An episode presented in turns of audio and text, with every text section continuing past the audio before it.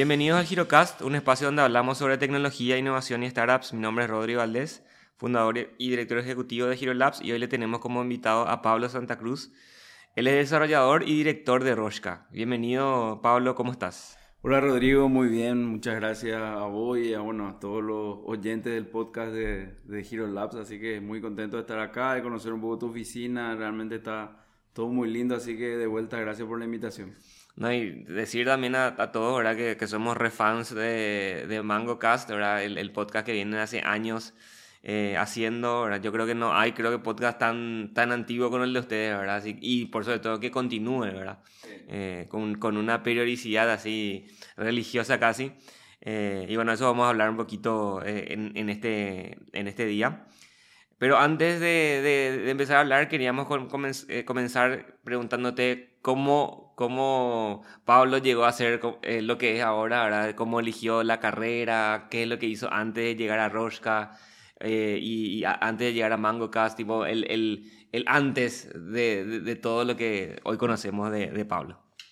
Ya, y la verdad que yo, a, a mí me gusta mucho el software desde, desde muy chiquito. Eh, yo tuve la, la, la suerte de, de, caer en una familia, de, crecer en una familia bastante acomodada, digamos, y bueno, por ejemplo, cuando tenía 10 años podía jugar con una Commodore 64, después con una Commodore 128, en mi casa había computadora cuando eh, nadie en, su casa sí se imaginaba siquiera que se podía tener una computadora. Eh, había impresora y bueno, en ese sentido en, mi familia me ayudaron mucho a, cultivar un poco esa vocación que siempre tuve por el software y desde chico, eh, no sé, de los 13, 14 años que empecé a hacer software y, vender software para, para no, no, para vivir en esa época, pero sí para que era, era lo que me gustaba, ¿verdad? Eh, fue casi natural, digamos, la elección de mi carrera al terminar, la, al terminar el colegio. Eh, me fui a estudiar ingeniería informática en la Universidad Católica porque en la Nacional no había. No había todavía eso. Sí, no había cuando eso. Eh, me hubiese gustado no pagar la cuota en la Universidad Católica, pero de vuelta eh, tuve la suerte de que a mí me pudieron pagar la universidad, mis padres, entonces de alguna manera u otra eso me ayudó muchísimo a no tener que trabajar ya inmediatamente después del colegio, poder hacer un proceso un poco de, de estudiar, de conocer gente de hacer mucho networking dentro de la universidad. Y eso me llevó a, con otros cuatro compañeros de facultad, fundar Rosca en, en, el 99, en 1999 apenas terminamos, eh, apenas terminamos la facultad, bueno, con Alejandro Aliana, Pablo Welti, Carlos del Puerto, Francisco Benza, eh, con ellos for, for, formamos Rosca ya en el 99 porque lo que nos gustaba era hacer software y no es como es ahora. O sea, hoy, hoy vos te, te posicionás en la mentalidad o en la mente de un egresado de una carrera de programación o de tecnología y bueno, sale de la facultad y tiene 300 ofertas de trabajo, 200 de las cuales son afuera y 100 acá adentro y pueden elegir en qué tecnología programar, en qué base de datos, para qué industria, es demasiado amplio. Esa no era nuestra realidad, ¿verdad? Nosotros salíamos y queríamos hacer software y vos querías hacer software en esa época y bueno, eran sistemas de gestión, de esto, base de datos y no era muy, muy atractivo eso para nosotros. Nosotros queríamos innovar, queríamos ver cosas nuevas, veíamos que lo de internet se empezaba a mover y iba a ser muy grande y no, no queríamos perder eso. Entonces, bueno, dijimos, ¿y qué podemos hacer? Y con esa inocencia que te da no saber absolutamente nada, dijimos, vamos a una empresa, ¿qué tan difícil puede ser, verdad? Y bueno, así es como en el 99 fundamos Rosca y hasta hoy seguimos eh, 23 años después. Ahora el 8 de agosto cumplimos 23 años. Seguimos trabajando, eh, tenemos 200 empleados en, el área de tecnología, construimos una, una, marca sólida como empleadores y como, como desarrolladores de software dentro del mercado local, sobre todo dentro del mercado financiero y bueno, en, eso andamos, ¿verdad? Y siempre tuve la curiosidad, ¿qué significa Rosca? Eso no, nos preguntan siempre, ¿verdad? ¿Qué significa Roshka? Eh, realmente la, la, la, la, respuesta que le dábamos a todo al comienzo era que eran las iniciales de todas nuestras novias, eh, Roshka, pero después nos casamos, eso tuvimos que cambiar un poco la historia y, y, y bueno, Roshka era básicamente el nombre de un trabajo práctico que hicimos en ingeniería de software eh, con el profesor Luca Cernuzzi en el 97, 98 más o menos. Y era un sistema, eh, creo que teníamos que diseñar un sistema de administración de los juegos universitarios. Yo creo que hoy no existen más los juegos universitarios, pero en esa época como que quería, los juegos universitarios fueron muy fuertes en los 80, a principios de los 80 eh, y, y, medio hacia finales de los 90 quiso como tener un renacer de todo ese espíritu de los 80 y traer de vuelta. Se organizaron varias ediciones de los Juegos Universitarios y bueno, como parte del trabajo práctico de esa materia de ingeniería de software, tuvimos que diseñar un sistema para administración de todos los deportes, los campeonatos y demás. le llamamos sistema Roshka y cuando hicimos la empresa dijimos, bueno, ¿y cómo la vamos a Vamos a ponerle nomás que ya teníamos ahí un loguito que habíamos inventado para eso y bueno, realmente nos ayudó a, a, no pensar mucho en el nombre y a enfocarnos en conseguir clientes y de repente desarrollar un poco de software. En, ahí en, en, tu, en tu biografía Twitter dice, o sea, lo primero que dice es programador, ¿verdad? No dice así director de empresa, no dice eh, CEO, dice programador directamente. Eh, eh, eso es porque vos seguís programando, ¿qué es lo que, que haces así en tu día a día en Roshka? y contar por qué, por qué, poner, ah, por qué esa denominación. La verdad que es porque yo me siento un programador, me gusta ser reconocido como un programador y y es lo que yo haría si, si tuviese la posibilidad de hacer una cosa y haría eso nomás, ¿verdad? Porque es lo que me gusta hacer, ¿verdad? Entonces, no es solamente en mi video de Twitter, sino en todos los formularios de banco, de inmigraciones que yo lleno de profesión, programador siempre pongo, ¿verdad? Eh, eso más que nada, y, y si yo soy hoy, soy empresario o emprendedor, es más por accidente que por, por, un tema de vocación. A mí lo que me gusta, como te dije, es programar y, y, y, y, tuvimos que hacer una empresa porque no encontrábamos el espacio. Yo no sé si yo hubiese nacido a mediados de los 90 o, como vos al principio de los 90, no sé si hubiese hecho empresas y demás. A lo mejor me iba a trabajar, no sé, a, algún lugar cool, como mi hermano, por ejemplo, trabaja en Amazon, en Google, no sé. Eh, eso como que vería que son caminos de repente más naturales para lo que me gusta hacer, pero como en, esa, en ese momento no, no, no existían esos espacios y menos para profesionales paraguayos, bueno, tuvimos que hacer eso. Igual, a ver, me encanta emprender, me encanta desarrollar conceptos, me encanta desarrollar modelos de negocio que puedan salir adelante, entonces eh, tampoco es que reniego de mi título de emprendedor, sino que simplemente me siento más un programador que un emprendedor.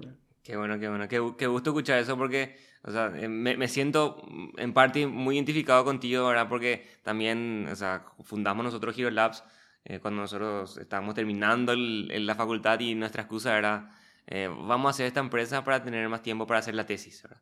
Esa era nuestra excusa, ¿verdad? Entonces, en teoría, emprendiendo íbamos a manejar nuestro tiempo, ¿verdad? Entre comillas. Terminó siendo totalmente lo contrario. Yo terminé mi tesis en cinco años cuando tenía que terminar uno, ¿verdad? Eh, y bueno, entonces eh, eso fue también como eh, tratando de encontrar una forma de, de, de, aprender, de mantenerse activo, hacer cosas. fue como casi un accidente el tema de la empresa. Es un accidente y tampoco, también así como decís, ¿verdad? No, nosotros no sabíamos específicamente en qué nos estábamos metiendo, ¿verdad? vamos a hacer una empresa, pero no, no sabíamos todo lo que implicara, todo lo que implicaba ese proceso y, la, y las cosas y lo, las dificultades y los desafíos que íbamos a tener por el camino. Eh, y, y, dónde íbamos a llegar también, ¿verdad? No, no, no dimensiona, eso es lo que, lo que empieza, ¿verdad? Pero mirando atrás, uno dice, ah, mira un poco lo que se construyó, me imagino que, que bueno, también eh, Roshka 23 años después puede decir lo mismo y, bueno, mucho, mucho y mucho más, ¿verdad? Eh, entonces, ¿qué hacen en Roshka? Eh, ¿A qué se dedican? ¿Cómo, cómo es, cómo es el, el, el negocio dentro de la empresa?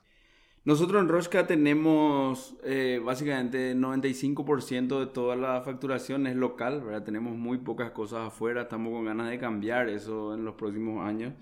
Eh, y dentro de las cosas que hacemos estamos casi exclusivamente enfocados en todo lo que es fintech y sector financiero, servicios para el sector financiero. entre nuestro modelo de negocio tenemos fábricas de software y tenemos un poco de, proyectos también Eh, desarrollamos en Paraguay 60% de todo el mercado de bancas digitales y de bancas móviles digitales, o sea, tenemos ahí eh, todos los bancos más grandes, eh, o casi todos los bancos más grandes están con, con, soluciones de repente nuestras, que trabajamos en conjunto con los equipos de los bancos. creo que supimos manejar muy bien escenarios políticos complicados, que es trabajar entre competidores y bueno, yo creo que nuestra nuestra ética nos precede y pudimos realmente poder todos estos años seguir manteniendo los mismos clientes y, tratar de brindarles siempre un servicio interesante y bueno, todo lo que vos ves hoy de desarrollos de, de banca digital, que hoy día los bancos tienen un foco muy grande en eso, eh, en, muchas de las entidades fue, fue desarrollado a la mano de tecnología nuestra, de ideas nuestras, y, por supuesto también de idea de los clientes.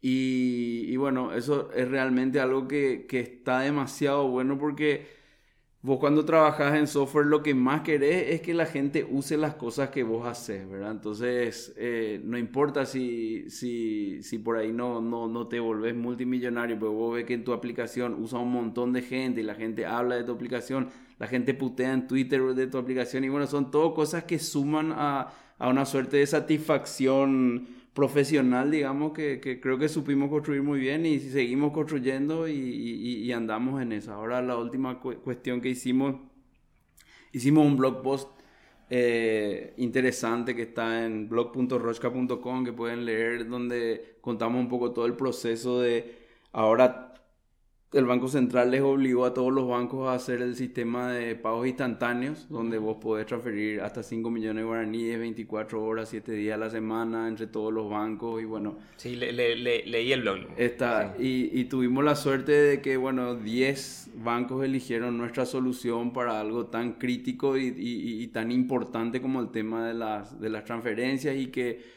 si vos ves los indicadores del Banco Central en su página, cómo crecieron todas las transferencias interbancarias, sobre todo durante la pandemia y ahora, es, impresionante y es algo que va a seguir creciendo y, bueno, tecnología nuestra va a estar metida en esas transacciones para bien, para mal y, bueno, te da, te da un, un, nivel de satisfacción realmente muy grande y estamos muy contentos con eso. ¿Cómo, cómo hicieron ese proceso de, de entrar al, a, esta a este área de banca digital. Y, bueno, ¿cómo, cómo, lo, ¿cómo ves Paraguay así como, como, como, como un actor grande que es Roshka en comparación a otros países en cuanto a banca digital? Eh, entramos como siempre, como siempre normalmente uno entra a estas cosas que es agarrando un proyecto chiquito, mostrando que uno puede hacer algo bien cool, bien sólido, bien seguro y después cae el siguiente y después del siguiente cae el del banco ese grande que todo el mundo le copia a ese banco y cuando ese te elige, ahí ya el resto cae, digamos, como, como dominó, porque ya es como una credencial de decir, ah, no, si esto le hacen a fulano es porque estos son los que entienden de este tema. Y así creo que fuimos ganando mucho espacio, seguimos ganando mucho espacio y, bueno, es, eh, esa fue la forma en, la que entramos, eh, no, no tenemos en nuestros padres ninguno tiene un banco ni, ni nada que, que, nos haya podido de repente dar una mano ahí. Simplemente fue nuestro trabajo y nuestra ganas de siempre poner todo en nuestro proyecto. Porque a nosotros no digo que, que todos nuestros proyectos por ahí no salen bien, pero lo que seguro vas a tener con nuestro equipo es que vamos a poner todo para que eso salga bien y, y, nos gusta que, que nuestras cosas vean producción, vean eh, la mano del cliente final usando nuestro producto. Entonces, bueno, son cosas que suman. Y con respecto a tu pregunta de Paraguay, con respecto a esto, esto, esto es un tema que a mí me gusta muchísimo porque, porque no solamente estoy en, en Rochka, sino también estoy en otros emprendimientos, en otras fintech que, que están compitiendo en espacios de repente más donde se, se, se innova más rápido y, y, hay cosas que vos tenés que mirar afuera, a ver cómo se hacen. Yo creo que en términos de banca digital y demás en Paraguay estamos bastante bien. Eh, este sistema global de transferencias locales que hay acá en, del BCP, que es muy similar al PIX de Brasil, que tiene un éxito enorme también, es algo que hace que la adopción de la banca digital de Paraguay sea realmente, yo creo que muy fuerte con respecto a otros países de la región sobre todo. Y en términos de, de calidad, yo creo que estamos bien, ¿verdad? Podemos siempre estar mejor. Eh, vos ves, por ejemplo, yo, yo, yo, estudié dos años en Estados Unidos y nunca cerré mi cuenta en, en Chase, que es un banco muy grande de Estados Unidos. Y, y yo veo las aplicaciones de ellos y realmente hay diferencia, ¿verdad? O sea, está mejor terminada, hay cosas así que vos ves y decís, puta, qué bueno, ¿cómo, cómo podemos hacer para llevar nuestras aplicaciones a ese nivel? Pero tampoco es que las aplicaciones están así a 20 kilómetros de eso. Estamos ahí, ¿verdad? O sea, estamos eh, con, con, soluciones muy buenas y, y, bueno, como eh, banca así general y como servicios financieros transaccionales en, en, en, la palma de la mano, como se suele decir, eh, creo que ahí no, no tenemos nada que envidiarle por esta, a, a, nadie en, en, la región por, por esta red de transferencia que es demasiado fuerte, ¿verdad? Y después todo el tema de pago de servicio que también está muy desarrollado acá y bueno, no, no, no vi en otros lugares un desarrollo tan homogéneo en ese sentido. Sí, tal vez, vos mirás ejemplos como como China, por ejemplo, que tienen sus redes de Tencent y de WeChat y demás, donde ellos ya ni tienen luego apps de banca, sino que con su WhatsApp nomás o su equivalente a WhatsApp nomás hacen todas sus transacciones. Bueno, ellos tal vez estén, todo, toda la parte de Asia esté un poquito más adelante, pero acá en la región creo que estamos bien, ¿verdad? Eh, quería hablar también un poquito sobre eh, qué, cómo ves a la fábrica de software aquí en Paraguay, las empresas que hacen software en Paraguay, eh, en, comparación a otros países, ¿verdad? Porque Roshka definitivamente está entre, probablemente entre las más grandes de, de Paraguay en, cuanto a staff y en cuanto a estatus en, sí. Eh, te agradezco el concepto que, que tenés de Roshka, ¿verdad? Realmente es eh, que los pares te reconozcan así también es súper importante.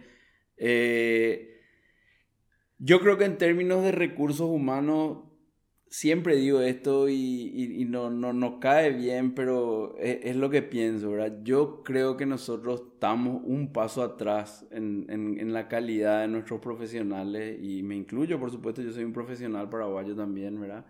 Eh, con respecto a países de la región, sobre todo Argentina, Uruguay, Brasil, Chile, Colombia, son países que tienen más volumen y más calidad en el promedio. Yo cuando le digo esto a, a, los perros, como se dice, ¿verdad? Eh, me dicen, no, pero si está fulano, que es programador del kernel, y fulano está en Amazon, y, y, fulano está en Pinterest, y está en Twitter, y sí, pero son casos puntuales, ¿verdad?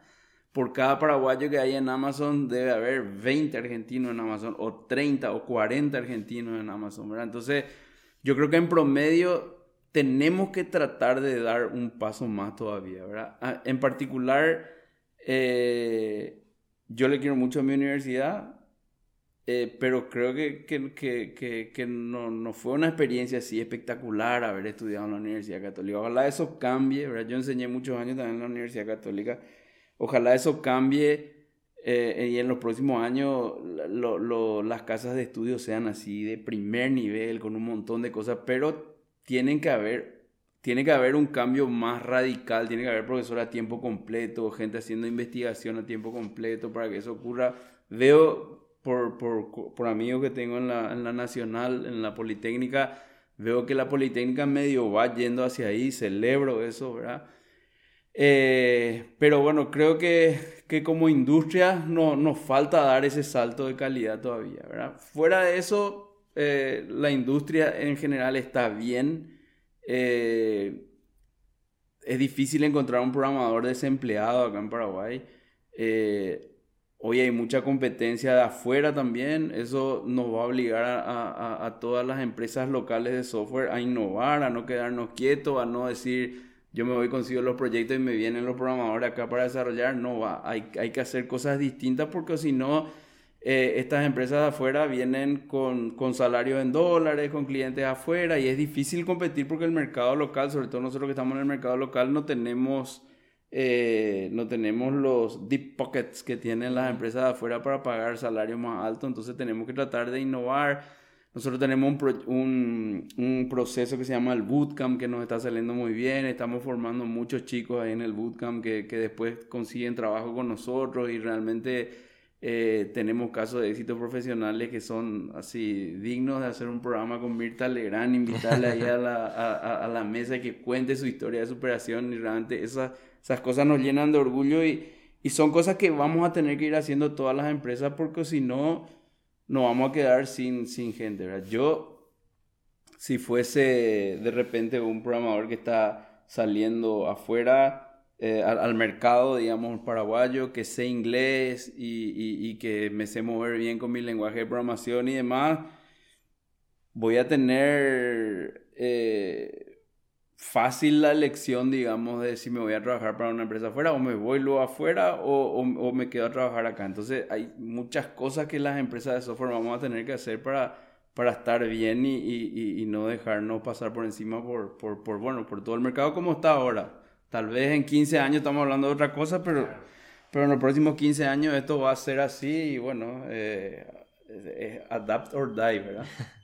Eh, hablaste del, del, bootcamp, también eh, nosotros por ejemplo tenemos un, programa de pasantías, normalmente metemos dos a tres personas en el programa de pasantías, donde ellos trabajan durante tres meses, se adaptan un poquito, ¿verdad? Llegan, algunos quedan, otros no, dentro de la empresa y ahí como que hay todavía un, un, un, periodo otra vez para que esa persona después del bootcamp, del programa de pasantía, aprenda lo que tenga que aprender para ponerla ahí en el campo de batalla a hacer, O sea, es un proceso difícil y estamos hablando de profesionales, eh, o sea, de chicos de, que, que están terminando la facultad. O sea, tampoco es que son así, nunca tocaron ninguna computadora y tienen que aprender de cero. No, son personas que estudiaron 4 o 5 años de su vida en la mejor universidad de Paraguay y todavía eh, hay como un, eh, un trayecto más que les falta como para entrar directamente al campo laboral. Pero creo que mm, es importante que como empresa de software vayamos creando estos espacios para que eh, gente se, se, se inicie en, este,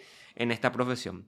Por otro lado, te quería preguntar, así como hay bootcamps y hay programas pasantías, eh, veo también en, en, otros países que cada vez está más de moda, entre comillas, que eh, esta empresa de desarrollo, de software tengan como una especie de venture capital o eh, incubadoras de startups dentro de la misma empresa o como site, como, como, como, como incubadoras de empresas. ¿Cómo, cómo ves eso? Nosotros tenemos ese modelo y acá en Paraguay hay bastante también empresas que, que, que nacen con, con, ese modelo, ¿verdad? Yo, yo te puedo hablar de, de, las que nacieron, no digo que nacieron desde Rosca, pero sí gran parte de las empresas, o por lo menos la parte tecnológica de las empresas, sí se incubaron desde Rosca.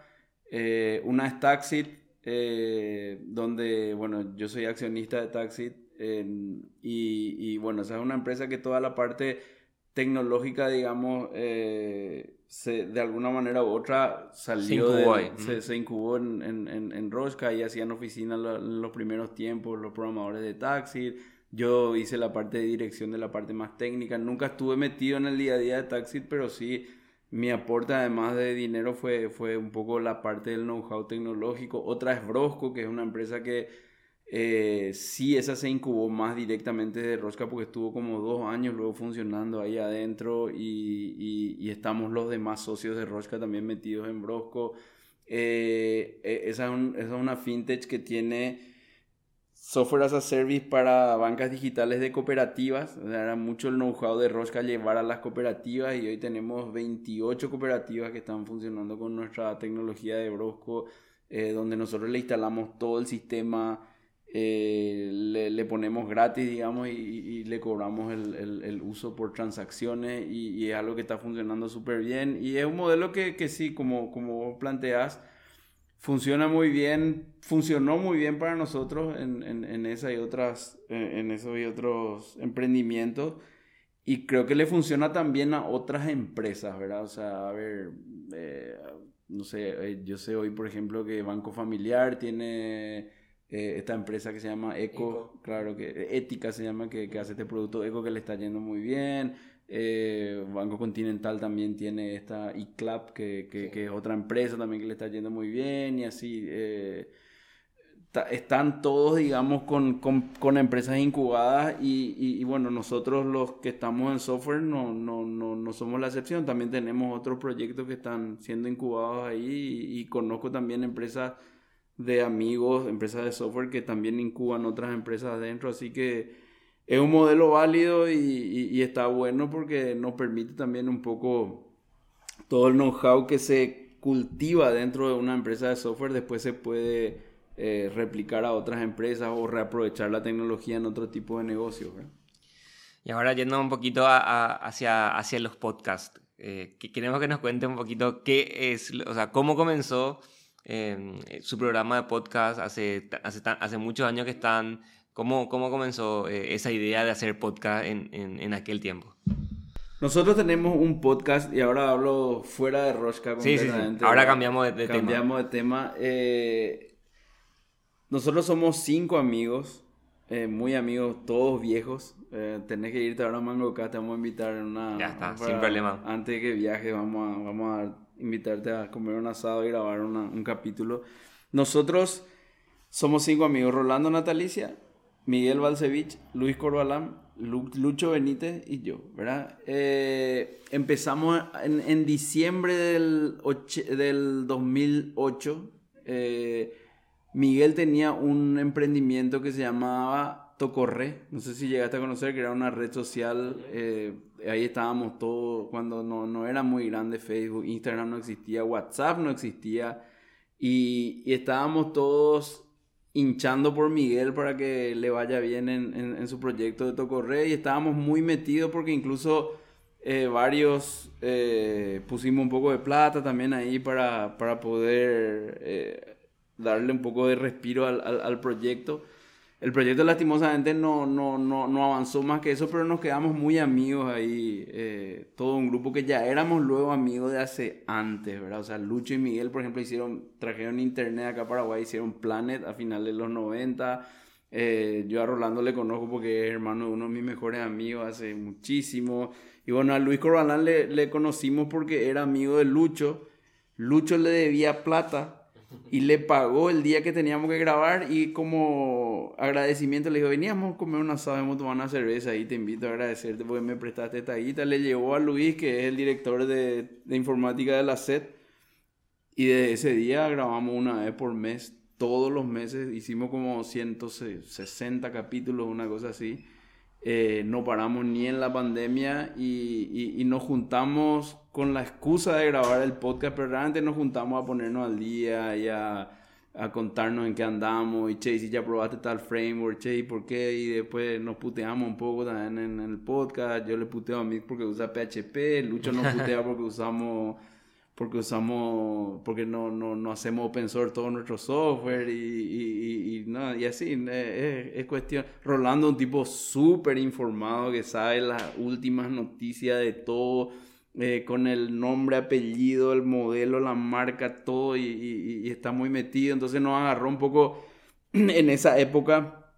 Vos fíjate en el 2008 recién empezaba la revolución del smartphone. El, iPhone se lanza en 2007, bueno, en el 2008 empiezan a salir teléfono, teléfono, teléfono, teléfono. Entonces la gente como que hablaba mucho de eso, había muchas noticias de eso, nosotros hablábamos también de eso y creo que hicimos algo que no, no se escucha demasiado, pero nos divertimos muchísimo haciendo. Entonces creo que vamos a seguir haciendo mientras... Mientras exista la excusa del asado y de juntarnos cada tanto a grabar, vamos a seguir con eso y al que le guste que escuche, al que no le guste no pasa nada.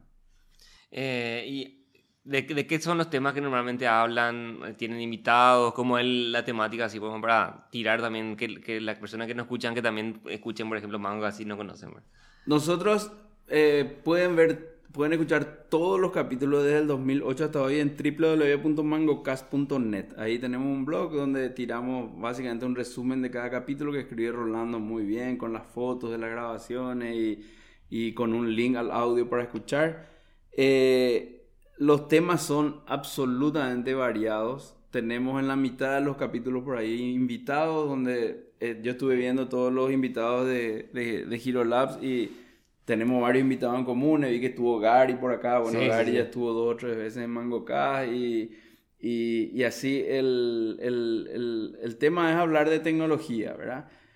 Cuando nos juntamos solo nosotros cuesta un poco más porque ya nos conocemos demasiado y hay que sacar un tema de la galera, sí, pero igual siempre hay excusa para, para hablar y debatir sobre algo. Eh, y bueno, sí, como está Lucho también, entonces mete un poco de filosofía también de repente en los, en, en los episodios.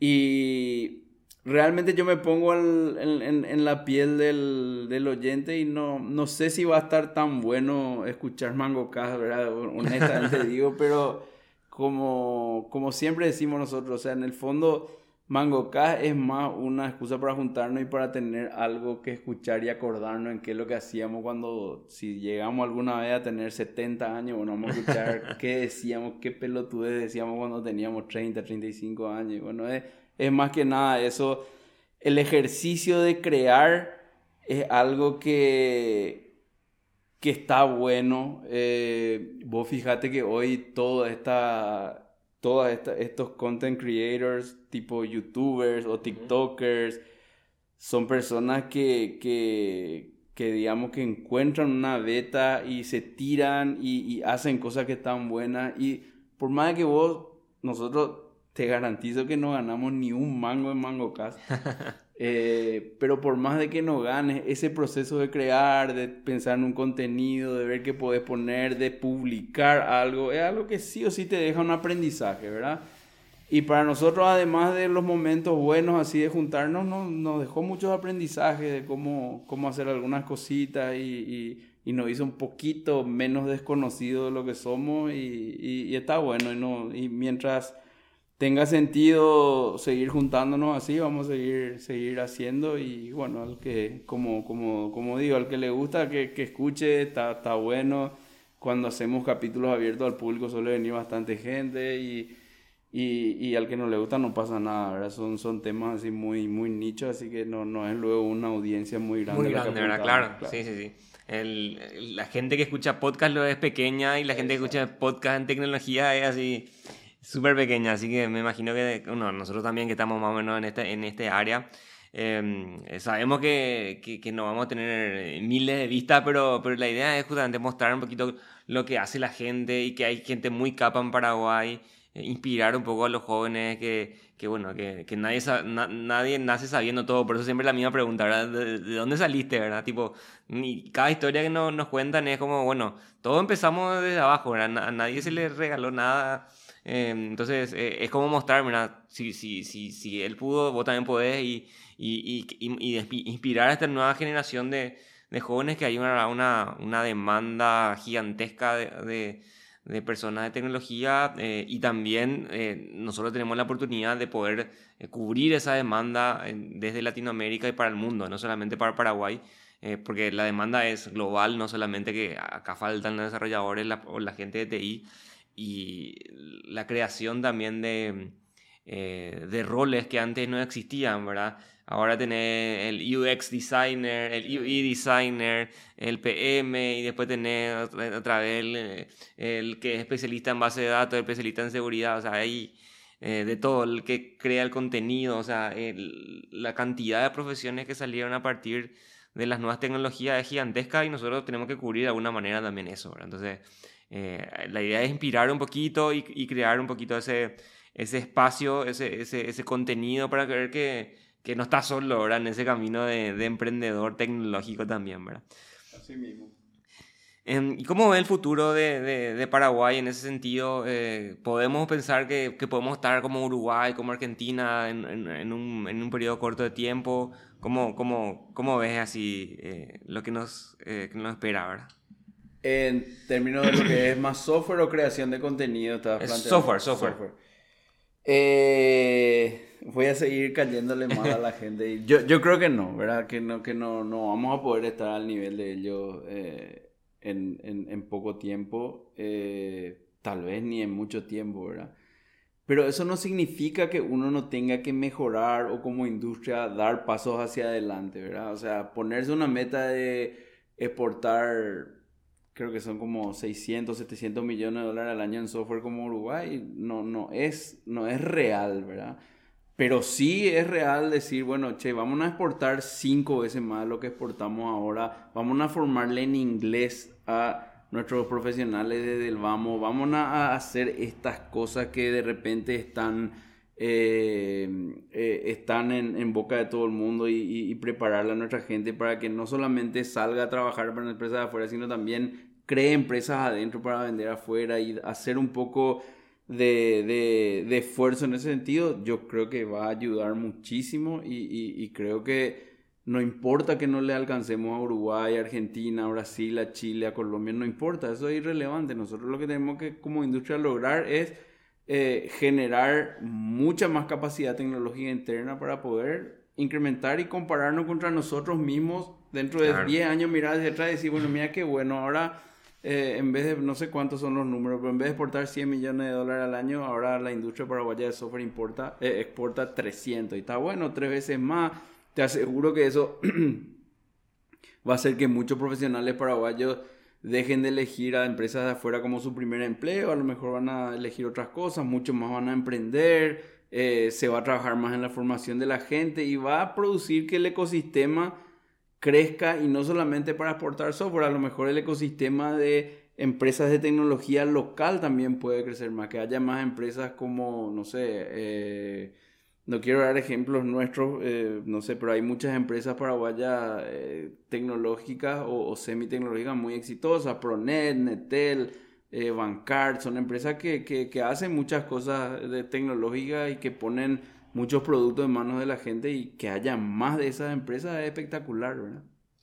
Por último, la pregunta es, ¿qué contenido recomendarías que una persona que nos esté escuchando eh, eh, escuche, vea, lea, eh, lo que sea? ¿Qué, qué, qué recomendarías? Tipo, ¿qué?